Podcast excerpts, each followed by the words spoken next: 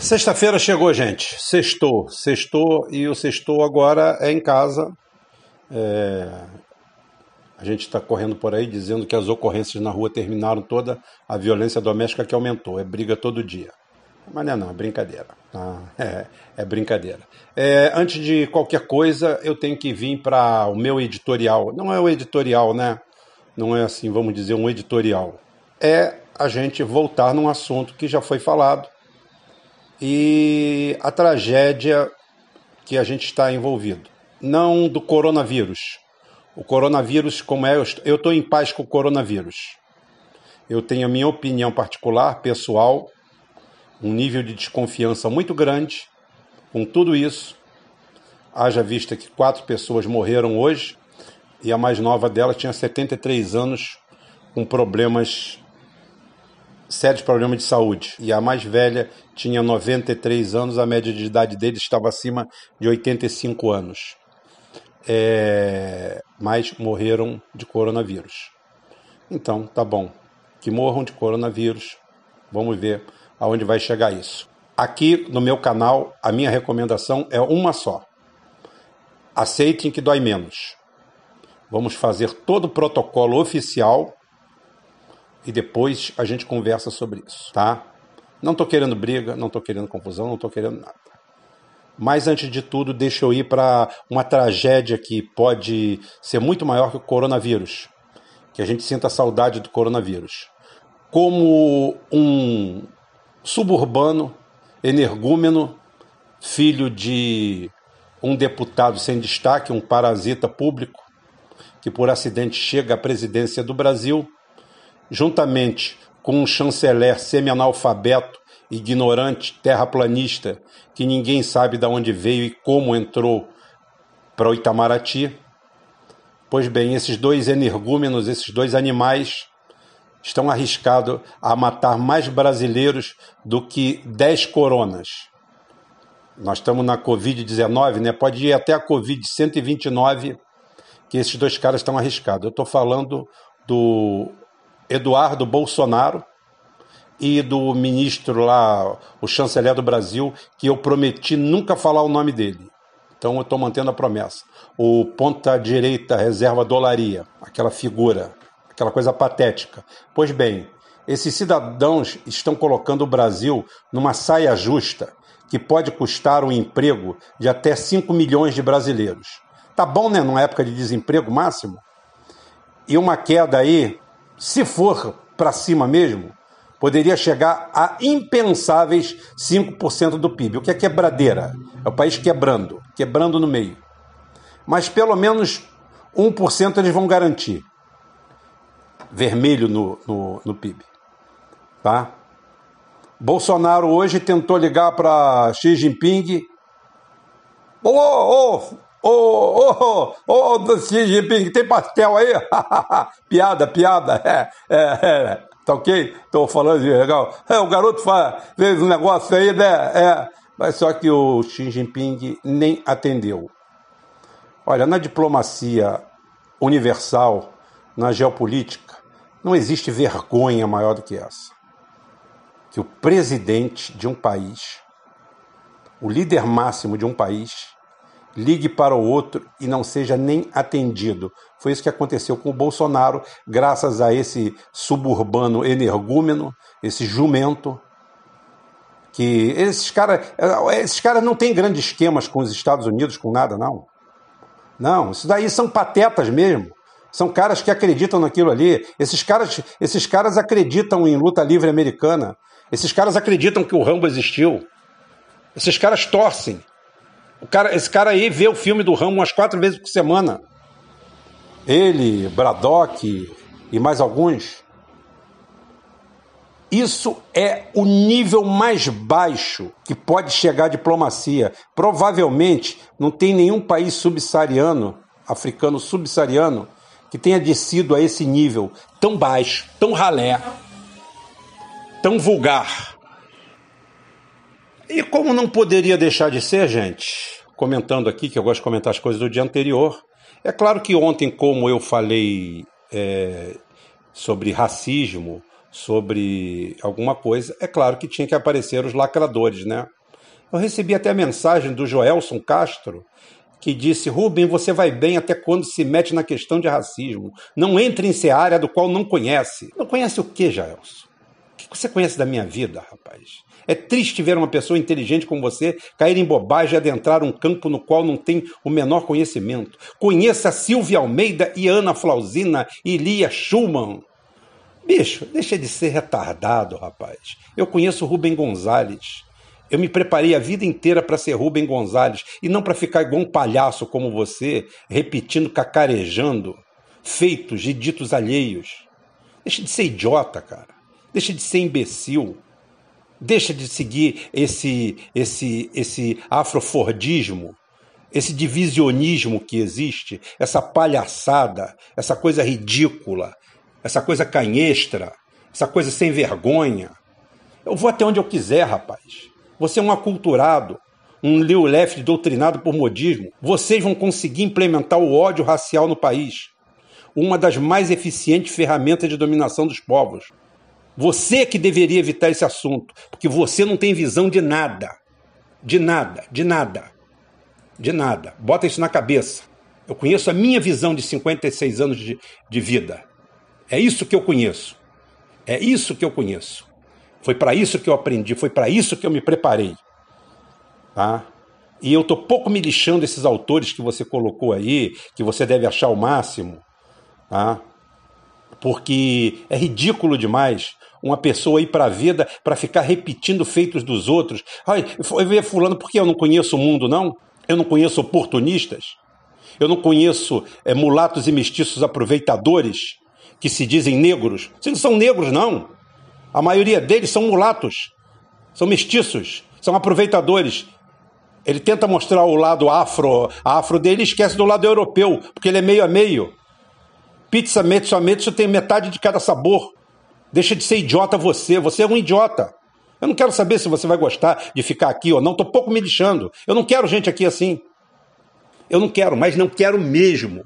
Não quero de forma alguma. Existe uma música que, é, que eu, eu quero colocar aqui, nem vou colocar hoje para não puxar celeuma, que é o Canto das Três Raças, que todo mundo, é Clara Nunes que canta, eu não sei quem é o autor, eu, eu, não me recordo.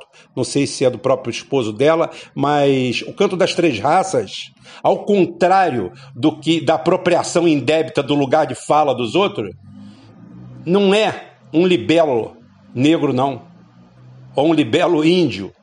É um libelo da luta das três raças, conclamando todos os trabalhadores a lutar pela causa comum. É exatamente um recado para os oprimidos do mundo. Ouviu, babaca? Os oprimidos do mundo é que tem que se rebelar, independente de sua cor, credo, raça ou opção sexual. A luta é dos oprimidos. O oprimido hoje é o trabalhador. Não há espaço para esse tipo de oportunista, desse pseudo-sindicalista, dessa turma que se encosta na raça dos irmãos, dos outros, para tentar se aproveitar e tirar negócio. Eu sei muito bem o que eu falo e sei muito bem para quem eu falo. Eu boto o dedo na cara, falo, manda chamar o seu chefe. Eu quero falar com o seu chefe. Seu chefe sim é branco, tá lá no norte e vem aqui dar migalhas para vocês, para vocês ficar fazendo esse papel de imbecil. Como imbecil são esses três autores que você colocou aí e imbecil é você também. Não quer me escutar? Não me escuta, não faz a mínima falta. Não estou nem aí. Quem tem que ter boa imagem é televisão. Por isso que eu faço programa de rádio. É para não ter nem boa imagem. Aí é o seguinte, sobra para o Rubão o quê? A imagem de quê? O Rubão é, é um cara energúmeno, é um grosso, é um imbecil? Não. Eu estou de saco cheio disso. A lei antirracial é contra a luta racial é contra quem faz a distinção racial, a quem usa a raça, que usa a raça na primeira pessoa. Antes de falar de você, vem falar da sua cor. Aí depois vem com esse lugar de fala. Eu conheço o lugar de trampo. E o resto vá pra puta que pariu. Tá bom? Eu sei muito bem do que eu falo. Eu tenho 56 anos bem vividos aqui nesse país. Nascido aqui. Sou branco, sim. Sou. Com muito orgulho. Mas eu tenho orgulho mesmo não é de ser branco, não. Eu tenho orgulho de ser o que eu sou, do que o meu pai me formou, do que a vida me formou. De um ser humano o mais pleno possível. É disso que eu tenho orgulho. A cor da pessoa para mim não importa. O que importa para mim é o caráter da pessoa. Tem meu, meu, meu Facebook, meu YouTube, meu tudo lá é, é um mosaico. Branco, amarelo, japoneses, filhos mulatos, filhos mestiços, de tudo quanto é jeito. E aí, quando o cara não tem nada para me atacar, vem falar merda, vem falar besteira, vem falar bosta, tá? E aí o cara fala assim: o Rubem é, é anti-acadêmico. Não, não sou anti-acadêmico, não. Uh -uh, de jeito nenhum. E eu vou usar outra pessoa, outro indivíduo aqui, para provar isso aqui. O Ivan Barroso, amigo nosso. Tá? E, o Ivan Barroso, para quem não sabe, é um economista, amigo nosso do grupo. E hoje, num bate-papo, eu lembrei até que devia uma explicação simples e sucinta sobre swap cambial. E vou usar até um exemplo que ele me deu também que é simples. Legal que ele, além disso, ele me deu de presente um retrato da visão dele, que é economista, do quadro do cenário pós-coronavírus. Foi uma coisa que ele fez. Talvez, tá? Dê certo, não dê certo, seja um entendimento certo, um entendimento errado. Tanto é que no final, para mim, ele fala: Ó, oh, não quer dizer muita coisa, mas eu sou economista. Não que isso seja preponderante, mas é minha área. Como não é preponderante? É claro que é preponderante, Ivan. É claro que é. Eu, não, eu, eu tenho que aproveitar aqui, tá? E fazer um meia-culpa, não é um meia-culpa, mas simplesmente esclarecer alguns pontos que as pessoas têm uma visão errada sobre a, a minha visão é, disso aí. O Rubem, ele, o Rubem, o meu grupo, aqui não são os inimigos de nenhum tipo de acadêmico. Somos inimigos, sim, de quem faz da graduação a sua carteira de identidade. Acha que simplesmente é ir numa universidade, se formar, se pós-graduar e já ser considerado um gênio, sem trabalho, sem nada. A maioria das vezes com uma rede de citações que chega a irritar. E o grande mérito do Ivan Barroso hoje, falando comigo, conversando comigo, foi exatamente isso ele chegou e falou: Rubem, eu vou. Eu passei para uma amiga minha aqui um, um áudio explicando como vai ficar a situação, tá? E passo para você também, se você precisar, achar que é legal, que pode usar. É claro que sim, a gente usa tudo. E, o, e o, o melhor de tudo que eu achei fantástico, que ali eu escutei o Ivan Barroso, que foi para uma universidade, se formou em economista, pegou todo aquele conhecimento dos autores, de todo mundo, e não virou um torcedor, porque hoje as universidades, principalmente na área de economia, criam babacas. Cada um babaca sai de lá igual a torcedor do Flamengo, do Fluminense, tá? Um é Keynes, outro é Friedman, um é da escola de tal, outro é da escola de tal. Não, o Ivan foi lá, aprendeu e botou ali para a amiga dele e estendeu a mim esse, esse áudio. Ficou muito interessante, ficou muito legal. Concordo com a maior parte das coisas ali, porque ele fez também uma linguagem tranquila, nada acadêmica, sem termos acadêmicos, falando de um papo reto, para qualquer um entender. E pode ser que ele erre tudo, mas não tem problema, foi ele que fez.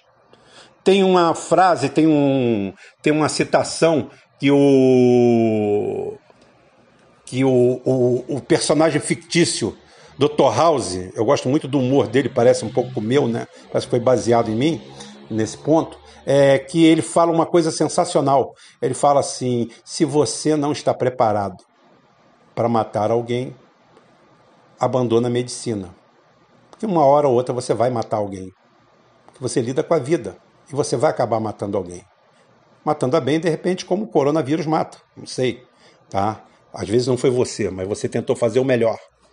Então é o seguinte, é exatamente isso que eu vi no Ivan. Adorei, fantástico, Ivan, maneiro, é isso aí mesmo. Dou maior valor aos acadêmicos, dou maior valor às pessoas que estudam e que depois vêm aplicar o seu conhecimento aqui. Vem ser Ivan, veio ser Ivan, veio ser Marcos, veio ser Wagner. Tem Wagner Gaúcho, meu amigo, né? Wagner é psicólogo, e Wagner também é outro que não vive de citação. Tudo que ele fala, certo ou errado, é o Vagão que está falando. Um abraço, Vagão. Tá? Então é o seguinte, sempre, sempre escuto da boca dele, certo ou errado, os pareceres que ele tem.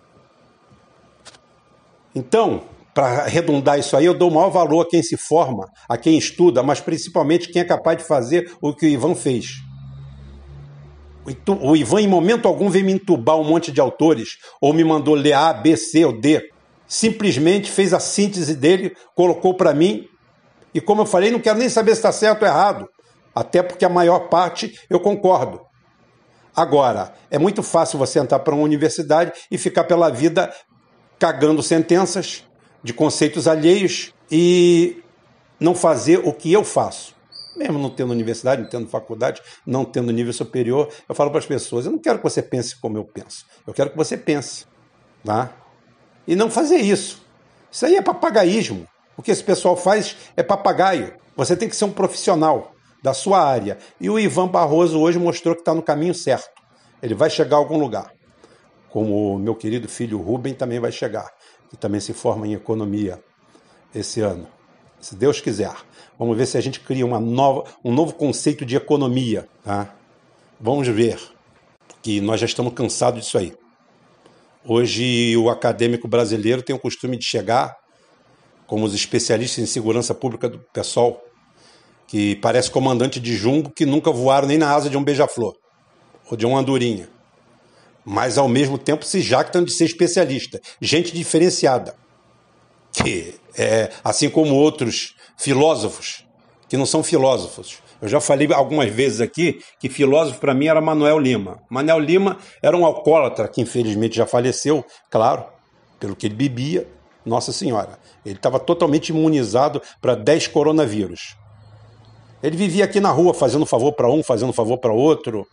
Era compositor e toda hora tinha uma filosofia de vida. Era um verdadeiro Sócrates. Só faltou um Platão do lado dele para transcrever o que Manel Lima deixou de filosofia pela vida. Quem é daqui de Itaboraí conhece Manel Lima. Era uma figura ímpar. Porém, Manel Lima era todo mundo chamava ele de preguiçoso. Nunca gostou de trabalho pesado, nunca gostou de nada. Só que eu sempre fui benevolente com ele. Eu sempre achei que ele era um ser aprisionado, um pobre, né? Pobre, miserável, que poderia ter vivido de filosofia. Só que ele, como pobre, a única companhia que ele achou, o, o único Platão que ele achou foi uma garrafa de cachaça, que foi uma boa companheira. Mas passou a vida inteira fazendo filosofia. E não foi formado em faculdade nenhuma. O cara hoje sai, sai, sai graduado em filosofia e se diz filósofo. O cara sai graduado em história e se autoproclama historiador. Então, esse conceito que tem que mudar. E quando eu falo essas coisas da incapacidade analítica dos nossos acadêmicos, que aprendem é, a repetir apenas, eu lembro da história do da Globo, apresentado pelo. Oh, meu Deus do céu, esqueço o nome dele. Esqueci lá atrás, esqueci agora também. Rezende, aquele que morreu, né? Era linha direta. Era o caso de um assassinato, de um assassinato, tá? E a, foi, feito, foi feito a dramatização né, do caso, o assassinato, e depois no final ele aparecia e mostrava a foto do cidadão, botava os números do telefone, sua. Como é que é? Sua identidade não será fornecida, bababá, bababá, tá? E pronto. E provavelmente um desses acadêmicos brasileiros é, devia estar assistindo o programa tá? E ligou para a polícia, ligou para a polícia e falou assim: olha só, é, não tem o linha direta de ontem. É, eu sei aonde mora o assassino. Ele é quase meu vizinho. E a polícia foi correndo para lá. Essa história é fato venéreo, né? como diz lá o Paulinho Gogó, é verdadeiro. A polícia foi para lá correndo e foram lá prender o bandido, o meliante, o assassino. Quando chegaram lá para prender, era a casa do ator que fez a encenação. Era um ator de menor expressão que fez a encenação. e o cara viu aquela encenação, ele deve ter passado pela cabeça dele que aquilo ali era a verdade, né? Esqueceu que no final o cara botava o, o a foto do cara e aquilo ali falava que aquilo ali era uma dramatização. E esse cara, porque ele só sabia repetir dos outros, leu dos outros, nunca fez o que o nosso amigo Ivan fez, nunca discerniu por conta própria, ele fez aquilo ali. Levou a polícia na casa do ator. É assim que esse pessoal age, é assim que esses arrogantes e prepotentes é, acadêmicos brasileiros fazem. Querem viver disso, querem viver de carteirada e de lacração. Tipo, isso aqui não é o seu lugar de fala, isso aqui não é o seu lugar, não é aqui que você pode falar. É. Eu falo o que eu quiser, onde eu quiser, onde eu bem entender. Ninguém vai me encher o saco com isso, não. Tá legal? Fica bem claro isso aí. Bem claro para todo mundo ouvir de uma vez por toda. Porque eu não estou com paciência para esse tipo de problema. Tá? Fechando, bolsas em baixa, mais em baixa ainda. A situação que vem por aí é feia. Amanhã a gente continua. Amanhã não, vai ter a votação, né? Se vai ter um, um outro programa ou não. É, as bolsas devem ter fechado no vermelho, estavam fechando no vermelho. Eu tenho muita coisa para falar de geopolítica, mas vai ter tempo. Vai ter tempo que a gente está preso mesmo. Como eu falei para todo mundo, eu estamos presos e a minha, a minha, a, a minha posição é essa. Vamos acatar o que o que está sendo falado. E hoje o grande o grande ponto de desespero nosso hoje é exatamente a matéria que nós fizemos ontem, né? A extra. Nós tivemos cuidado de fazer extra. A desgraça, a tragédia que esse retardado suburbano, que já deveria ter sido caçado, entregue a cabeça dele para a China, falava assim: olha só, só esse idiota aqui que está se metendo numa conversa que ele não tem nem noção do que está se metendo. Como eu falei, isso pode custar 5% do PIB nosso. Não estou brincando, não estou brincando, 5% do PIB nosso. 5 milhões de empregos. Cada 1% do PIB nosso dá pelo menos um milhão de empregos. Tranquilamente. Agronegócio, bom para os empresários que votaram nele, bom para essa, essa turma todinha do agronegócio que votou neles, que botaram esses energúmenos no poder, esse tipo de gente. E é isso aí que nós temos para hoje. Lamentavelmente, tristemente, é isso. Eu não gosto muito de falar sobre esse negócio de racismo. Falei um pouco de racismo, falei de uma coisa para tirar a tampa disso aqui. Essa tampa, destampar essa lixeira. Porque eu não aguento mais isso aqui. Eu não sou algoz de negro, eu não sou algoz de índio, eu não persigo ninguém. Eu toda vez que estendi a mão para alguém, nunca olhei a cor da mão. Nunca, nunca, nunca, nunca. O nome que eu uso nesse site, nesse lugar, nesse portal é o meu nome. Eu sou uma pessoa conhecida onde eu vivo e quem quiser pode me acusar. Que venha me acusar de alguma coisa. Não. Mas muito menos essa pessoalzinho que acha que tem lugar de fala. Lugar de fala comigo é pau no meio dos cornos. Vai procurar seu lugar. Seus falsos, aproveitadores, parasitas, não sabem lutar por uma causa social, não sabem fazer nada, só sabem se encostar em ONG Atrás de onde tem, onde tem Yong, Yong, Yong, Yong, onde tem Yong, Yong, Yong, onde tem Ford, onde tem bolsa, onde tem bocada. Trabalho ninguém quer. Todo mundo quer viver disso, de guela, guela, guela, vamos viver de guela. Chega. E outro quer viver de carteirada. O povo tem que voltar a trabalhar. Vai ser bom. O coronavírus vai ajudar todo mundo a voltar a trabalhar. A salutar arte do trabalho. Vocês não sabem que maravilha que vocês vão se encontrar. Vai ser excelente. Vai ser melhor, a melhor conquista de todas. Por isso que talvez eu defenda todas essas medidas. Vai ser excelente. Vamos ficando por aqui. Segunda-feira tem mais. E de acordo com a votação, amanhã a gente volta. Um abraço a todo mundo. Se Deus quiser, a gente volta e ele vai querer.